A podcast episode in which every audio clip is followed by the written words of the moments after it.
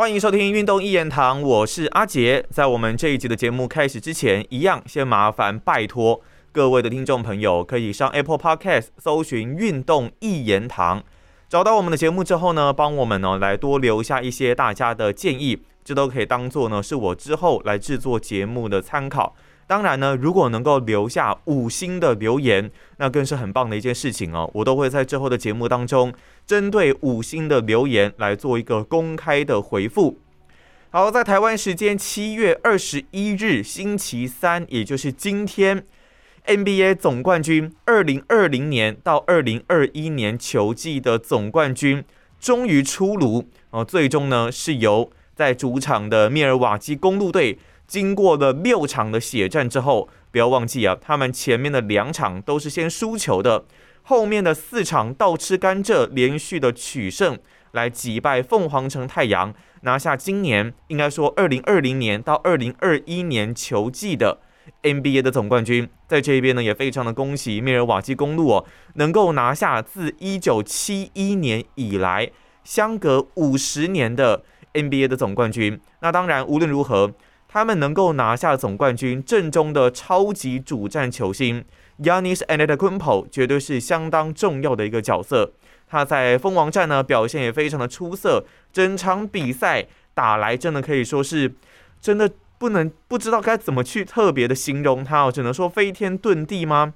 单场比赛哦非常非常的可怕，拿下多达五十分的一个分数诶，五十分。另外呢还有十四个篮板，两次的助攻。五次的主攻，投篮命中率呢？二十五投十六中，达到六成四啊！另外三分球命中率有三投一中。最关键、最关键的，我觉得就是他的罚球。在这一场比赛之前，说实在，他在整个总冠军系列赛，还有他在前面季后赛的罚球命中率。基本上大概都是在五六成左右。那甚至呢，如果他到客场比赛，你就会看到客场的球迷为了干扰他的罚球，用很多不一样的方式跟手段。不管呢是快速的倒数哦，因为 Yanis 在罚球的时候时间是比较久的，他可能要比一下才会拿球，然后呢再调整一下节奏再罚球哦。所以呢，很多球迷都会用非常快速倒数计时，根据规定的十秒内必须要把球给罚出去的规定。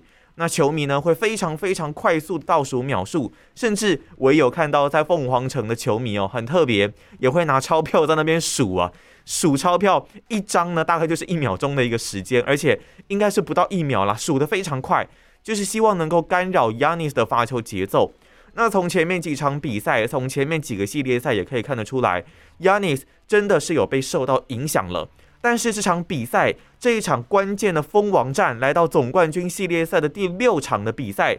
他单场十九次的罚球机会，竟然把握了多达十七球啊！这个罚球命中率高达将近九成。我会，如果你不讲，我真的会以为是 Chris Middleton 还是 Chris Paul 在进行罚球啊。他的罚球在这场比赛真的是发挥了非常非常关键的一个作用，所以能够在这场比赛顺利的帮助公路队啊打出封神之战，打出关门战，拿下这场比赛的胜利，我觉得 Yanis 绝对是非常非常重要的一个角色。那可以稍微来看一下，在今天这场比赛之前呢，其实有蛮多球迷在讨论的一些赛前的重点。那首先呢，在这场比赛的裁判名单公布之后啊。很多的太阳球迷觉得相当的不利，因为这场比赛有四十八号的裁判 Scott Foster，他来吹判，为什么会让大家觉得有点敏感呢？主要就是因为啊，太阳的主战球星 Chris Paul 生涯只要是面对到 Scott Foster 所吹判的比赛，一场都没有赢过啊。那今天这场比赛输球之后，是继续的保持这样子比较。不名誉的一个记录哦，在这场比赛啊，太阳队最终以九十八比一百零五败给公路的比赛之后，Scott Foster 对于 Chris Paul 的影响，这个魔咒还是持续的在进行下去啊。其实，呃，Chris Paul 所属的球队呢，如果是面对到 Foster 所吹的比赛，也是有赢过一场的，但是偏偏这一场的比赛，Chris Paul 是没有上场的，所以其实，在赛前陷入二比三。落后的太阳队要想办法来逼出第七战，对于他们来说，真的不是一件很容易的事情。总教练 Monty Williams 在赛前其实也说了，这是我们人生当中最重要的一场比赛。呃，但是很可惜啊，最终依然是事与愿违哦。那 CP3 Chris Paul 也成为了在七战四胜制的系列赛当中史上首位哦，他在取得二比零的领先后被淘汰多达四次的球员，包括了他过去在快艇、过去在火箭都是差一点点就可以进军到总冠军赛。今年球季生涯的首次总冠军赛的体验，就非常非常可惜，还是无缘来拿下自己生涯的首座总冠军奖杯。这应该真的可以说是在 Chris Paul 的生涯当中，距离总冠军最接近、最接近的一次。必须要说，Chris Paul 其实这场比赛在总冠军赛的表现，我觉得也不算太差。在这场比赛。虽然他的助攻次数只有五次啊，但是个人也是拿下了二十六分的一个分数，是太阳队阵中最高的。这样的分数是最高的呢，代表他们另外一个主战射手啊，Devin Booker 这场比赛状态真的是没有太理想，整场比赛投篮命中率就三成六四，那三分球七投进末啊，只拿下了十九分五次的助攻。那所以说这场比赛很多时候的得分呢，Chris Paul 可能是必须要独木来撑这个大局哦，但可惜最终依然还是没有办法去拿下他最想要的这一枚的冠军戒指啊。那我们如果稍微来回顾一下今天这场比赛，其实在第一节的比赛会让我们有点像是回到了九零年代看 NBA 时候的那一种感觉哦。第一节的比赛呢，两队前面将近六分钟的时间得分都没有来到两位数，公路呢只拿下了六分，太阳则只拿下了五分，有一点像是焦土战，双方呢在拼防守，在季后赛用防守来决定胜负的一个风格。那公路呢，应该是在首节比赛当中防守做的特别棒的一方，他把太阳很多的挡拆之后，想要溜底线啊沉退的机会给死死的切断。所以第一节太阳队投篮命中率只有两成九二，那 Booker 也只拿了两分，CP3 Chris Paul 也只拿了三分，得分最多的，而反倒是后来替补上场的 Pan 拿下了五分。那公路第一节是打得很顺哦，Yanis 光第一节就拿下了十分，还有另外狂抓了六颗的篮板。另外呢，Middleton 也进账了七分，Holiday 虽然自己投不太进啊，但是另外有四篮板四次的助攻。那他们的 Energy Guy。Bobby Portis 也砍进了两颗的三分球啊，所以在第一节呢，公路就直接取得了二十九比十六啊，获得了十三分的一个领先优势。在那个时候呢，基本上整个密尔瓦基的球迷啊，应该都可以说是相当的激动，不论是在现场的还是在球场外面的。我真的必须要说，虽然现在整个 Delta 病毒疫情是持续的肆虐，但是呢，欧美球迷。还是非常力挺自己所喜欢的这些活动。那像是不管是在凤凰城还是密尔瓦基球馆外面，可能都是挤得水泄不通啊，都是有六七万人挤爆街道，就是要在整个广场观看自己球队的一个精彩表现。我甚至还有在密尔瓦基看到有球迷直接爬上了灯柱哦，真的是嗨到一个极致哦。那来到第二节的比赛呢，其实太阳开始加温，找回他们的节奏，因为呢还是靠他们替补的 Panel，在四分钟之内，从第一节算起来，替补上场四分钟之内拿下了十分的分数啊，直接帮助太阳火力的复苏。一开节打了一波八比零，后来累积也达到十五比四的一个分数攻势。那 Chris Paul 呢？从这节开始，他的中距离是慢慢的来找到了手感，单节也有进账八分的分数。另外，Crowder 其实呢，他抓下了八个篮板，保护力也是非常非常的好。那这个时候呢，从这一节开始，公路的手感呈现低迷的状态，只能大多来靠 Yanis 的单打，他单节拿下七分的分数。这一节的公路呢，单节其实也只有十三分的分数进账而已。所以在第二节结束的时候呢，太阳是以四十七比四十二。反倒来取得了五分的领先。这时候，相信很多所有支持太阳的球迷，应该都认为这场比赛应该还算是有得打。毕竟双方在分数紧咬的情况下，接下来就看他们自己的主战球星能不能够跳出来接管战局。那这个时候，公路其实就做得很棒，尤其是 Yanis Antetokounmpo 这个男人。这场比赛哦，他不只是在进攻，他有非常非常多的低位单打。那在低位 low post 对上的就是 DeAndre Ayton，对上了 Aton 之后呢，他可能会先做一个 low post 的稍微磨到禁区里面的一个动作。那撞冲撞了几次之后呢，他可能会多做一些的转身，然后在篮筐附近利用他的技巧来做更多的放球的动作。重点是这场比赛其实也逼得太阳在比赛的后段不得不动用包夹甚至是三夹的方式来阻挡 Yanis。那这么一来，其实就可以让公路获得更多在外围发挥的一些机会，不论是 Bobby Portis 或是不论是 Chris Middleton，都是可以在这种机会的情况下来接获更多的传球，获得更多空档的一个出手机会。那这一节的 Yanis 依然是呈现无解的状态，除了他的罚球近乎这种百分之百的命中率之外呢，他的整个禁区的破坏力也非常的出色，更是把 Atom 打到了四犯，打到了五犯，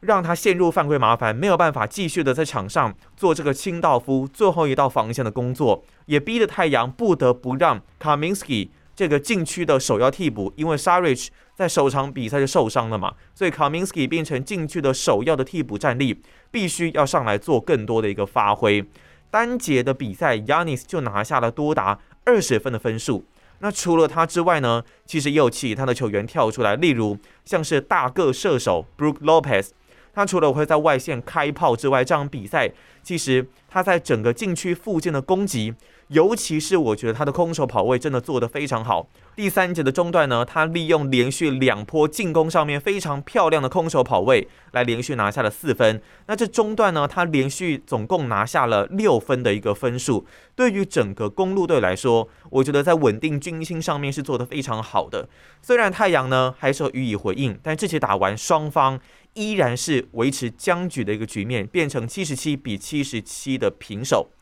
来到第四节的比赛，我觉得在太阳这一边，说实在，或许也是受到了体能上面的影响，或许也是受到了公路队他们把防守强度提升的影响。其实包括了 Devin Booker，包括了 Chris Paul，他们带球过半场，想要发动攻势，想要对对方做出一些的冲击，我觉得连运球上可能都会变得非常的困难。那么尤其呢，像是 Bobby Portis，另外还有 PJ Tucker 以及 Drew Holiday。他们对于对位上面的球员的贴身防守，真的都是贴得非常非常的紧。那么，尤其像是面对到 Booker，他们肯定是做了非常非常多的研究，针对 Booker 的下球移动的路线，一定都是研究的相当透彻。所以呢，Booker 这场比赛他也是被公路队逼的，算是有一点无所适从这样的感觉啊。这场比赛他也发生了六次的一个失误，这也是太阳队阵中哦失误次数最多的一个数字。那么，尤其应该至少也有看到两三次在弧顶运球，就会被对方把球给点掉，甚至直接发生失误，被对方差一点形成快攻机会的情况，也是在这场比赛时候出现的。那在这场比赛第四节的禁区呢，太阳的 Aton 依然是持续的陷入到犯规的麻烦，他还是有来到五次的犯规，这就给了 Yanis 有更多可以来肆虐禁区的一个理由。那加上 CP3 还有 Booker，他们在今天外线的手感也不是这么理想啊。整场比赛，太阳的外线团队三分球的命中率只有两成四而已。所以呢，在这场比赛最后第四节，再度陷入了得分没有办法持续的进账，那防守又守不住公路队的一个窘境啊。最终的这场比赛哦，太阳队就是以九十八比一百零五败给了公路队，也让公路队呢拿下了自一九七一年以来。首座的 NBA 总冠军，这场比赛除了 Yanis 拿下了五十分、十四个篮板、两次助攻、五次助攻，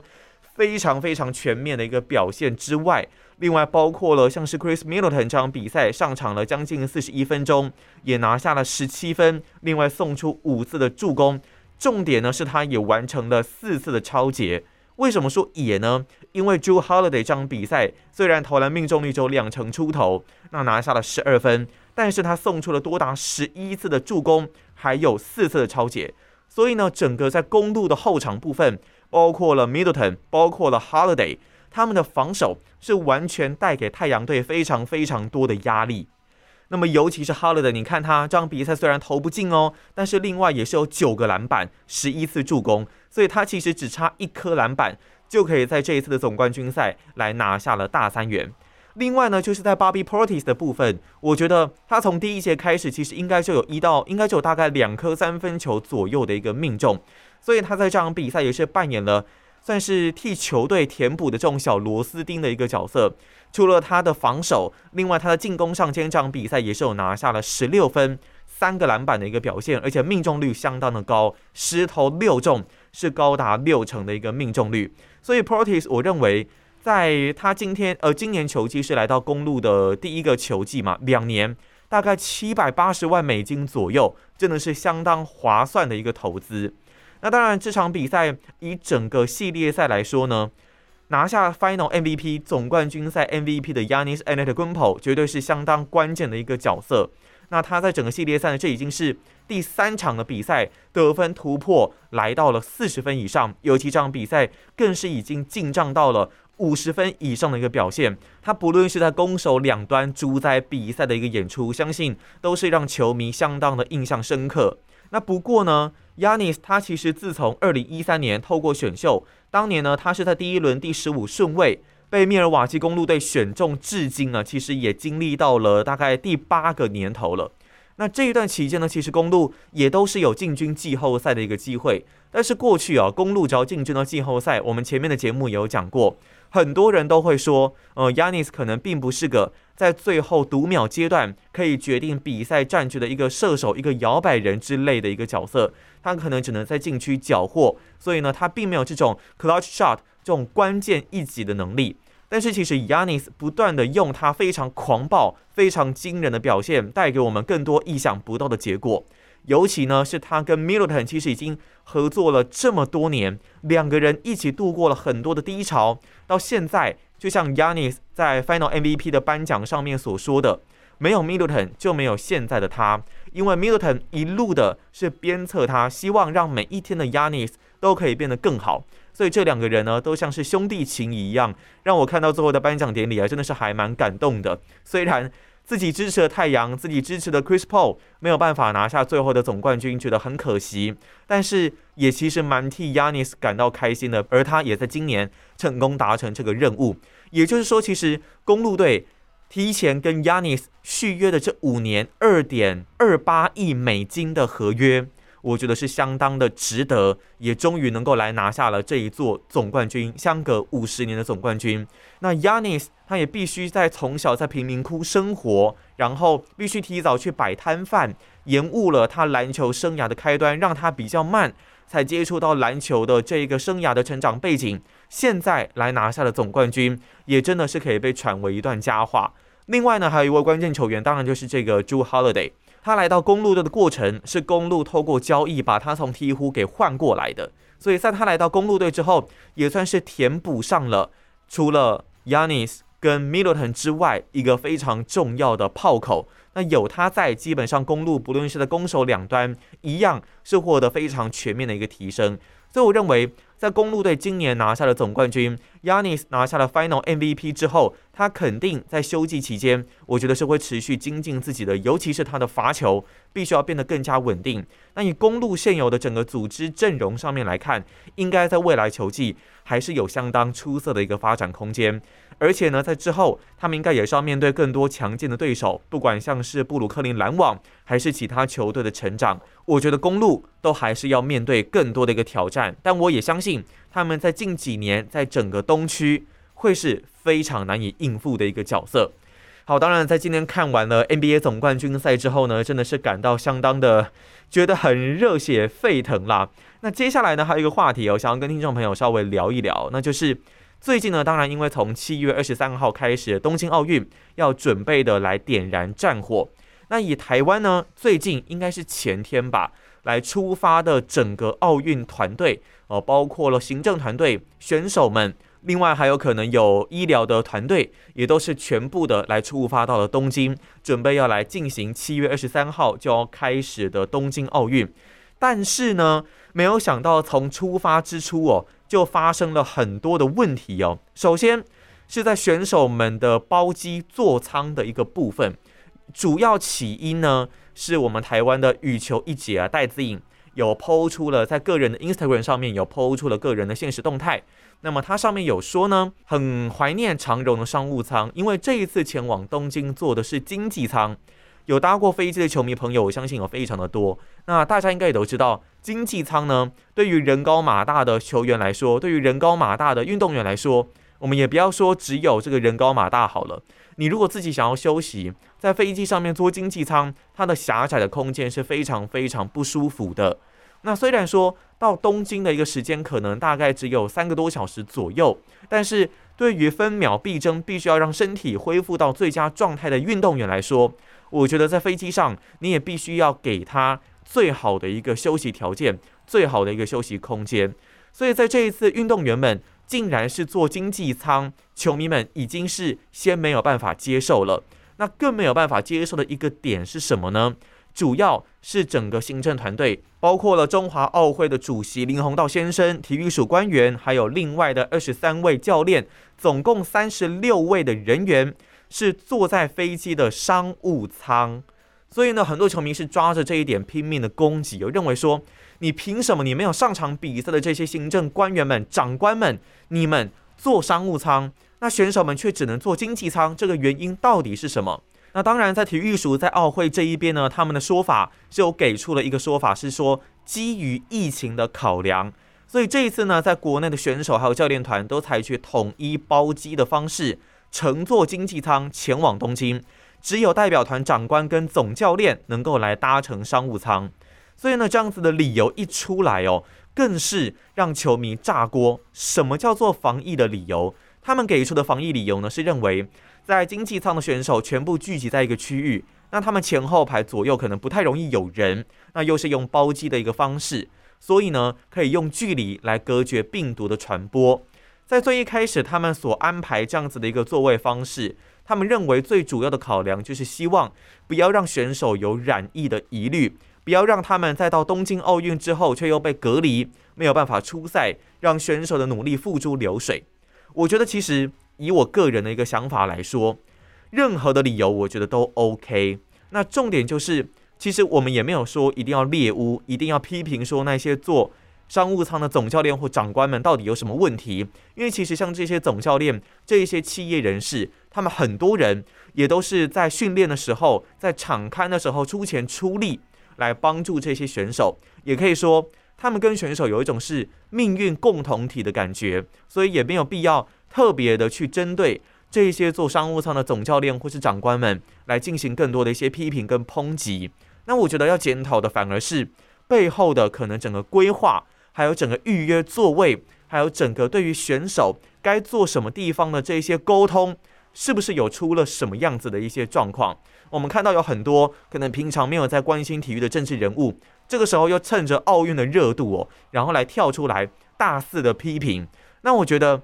你如果平常很关心体育，你如果平常很努力的在为体育这块环境做更多的奉献，当然这个时候出来讲话提供自己的建议，我觉得是 OK 的。但是我比较看不过去的是那一些比较没有在关注运动的人，平常根本也不太知道这些运动员在干什么的人，却在这个时候出来大肆的抨击，我觉得就比较。比较没有那个合理性存在。那对于很多平常就很关注运动、希望整个运动环境更好的人，我觉得大家可以好好的冷静下来，再做更多的一些讨论。我觉得主要的问题是出在背后的一些制度、背后的一些沟通上面的状况。好，那在接下来呢，除了包机的问题之外，有很多人也在讨论的是，在中华队。这一边的选手的住宿，那么尤其是羽球这一方面，因为戴资颖一样是有 Po 文，他有 Po 出了说自己所住的这个饭店，其实我们看起来啦，真的很像是三星级的一个饭店。我自己也很难想象说，一个世界排名这么前面可以参加奥运的选手，那住的房间却是很像三星级的旅馆，很像我们出去旅游自己都随时都能住的这种旅馆哦。那很多人觉得这样的旅馆品质不好。那如果我们看到像是中国队他们所住的这个饭店，以我在网络上所查到的一个资料来说呢，中国队是住在有海景景观的四星级饭店——大基王子饭店。这个大基王子饭店呢，官网还甚至强调它可以远眺太平洋的湛蓝海色。另外呢，像是乌干达选手的住房也不算差，也是有相当于大概四星级左右的一个房间品质。所以这又让台湾很多的运动迷又再度的炸锅，认为说怎么会住这么低落品质的一个饭店呢？不过这一次，我觉得呃高层给出的理由就算是比较能够接受，因为他们是认为，其实呢，在这一次羽球选手这个旅馆住宿的一个部分，他们认为距离比赛场馆是相当的近的，距离球场大概只有十分钟的一个时间。如果你是要住在选手村，选手村距离比赛的场馆有五十分钟的一个车程。那如果你是像中国队刚刚的那个大鸡王子饭店，车程应该都是一小时三十分、一小时二十分左右的一个时间去起跳。所以呢，如果你考量运动员的休息时间，想要避免运动员的舟车劳顿，我觉得这一次这个旅馆的选择就算是还蛮合理的，因为距离其实只有十分钟，对于防疫。对于选手的身体恢复，我觉得都是有相当好的一个帮助。那如果我们看到其他的一些代表队，像是射击队，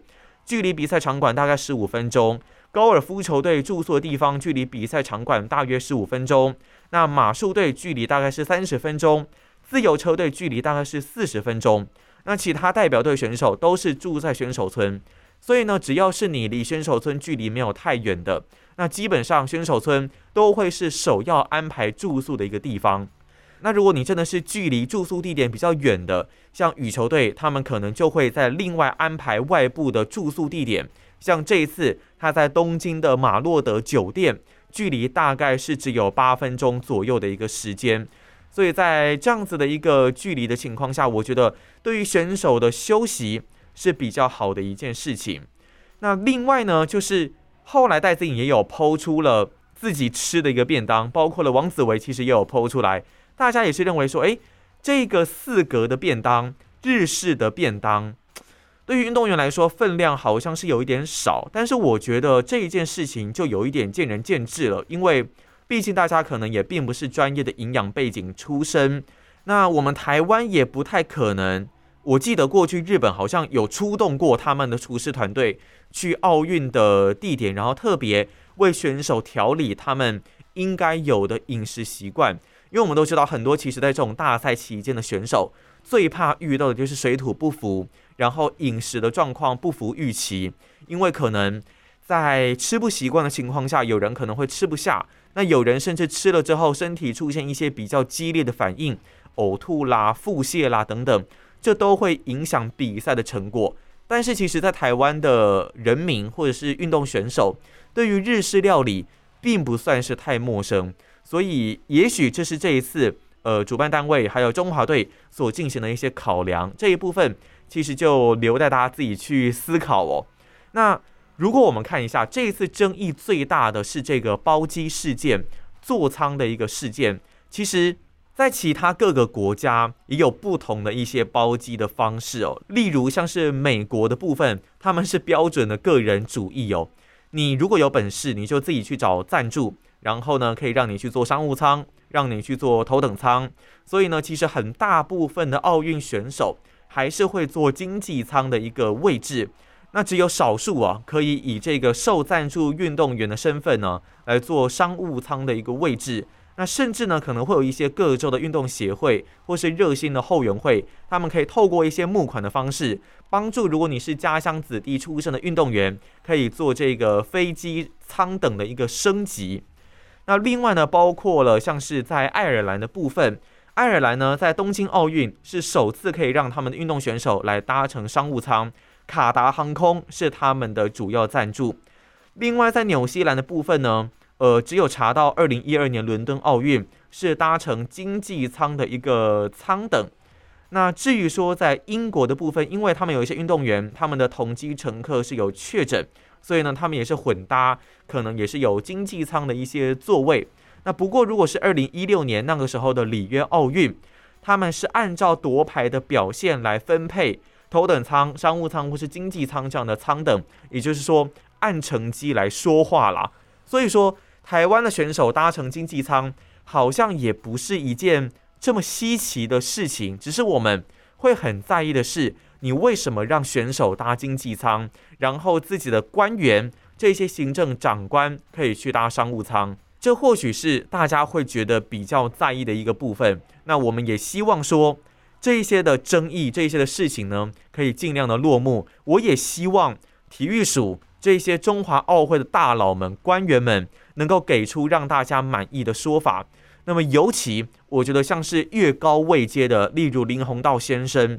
在当年体育改革，希望让台湾体育环境更好的情况下，就是他做了最多的一个阻挡，不希望这一个改革来继续的进行下去。那我觉得，在这样子的一个情况下，台湾的体育要能够进步，甚至那时候还有人扬言要辞职不干，对于整个环境来说，我觉得都不是好事。希望大家都能够让自己的眼光放远，来让自己的观念更进步，台湾的体育环境才有机会成长。无论如何，都希望中华队在这一次的东京奥运能够好好的加油，继续的来缔造出更好的成绩。那这一次东京奥运将从七月二十三号正式的点燃战火，也请大家千万不要忘记来锁定四年一度最精彩的奥运赛事。好，那我们这一期节目呢就到这边告个段落。有任何的建议，都欢迎大家可以上 Apple Podcast 帮运动一言堂来进行留言，反映给阿杰知道。那我们就下一期的节目再见喽，拜拜。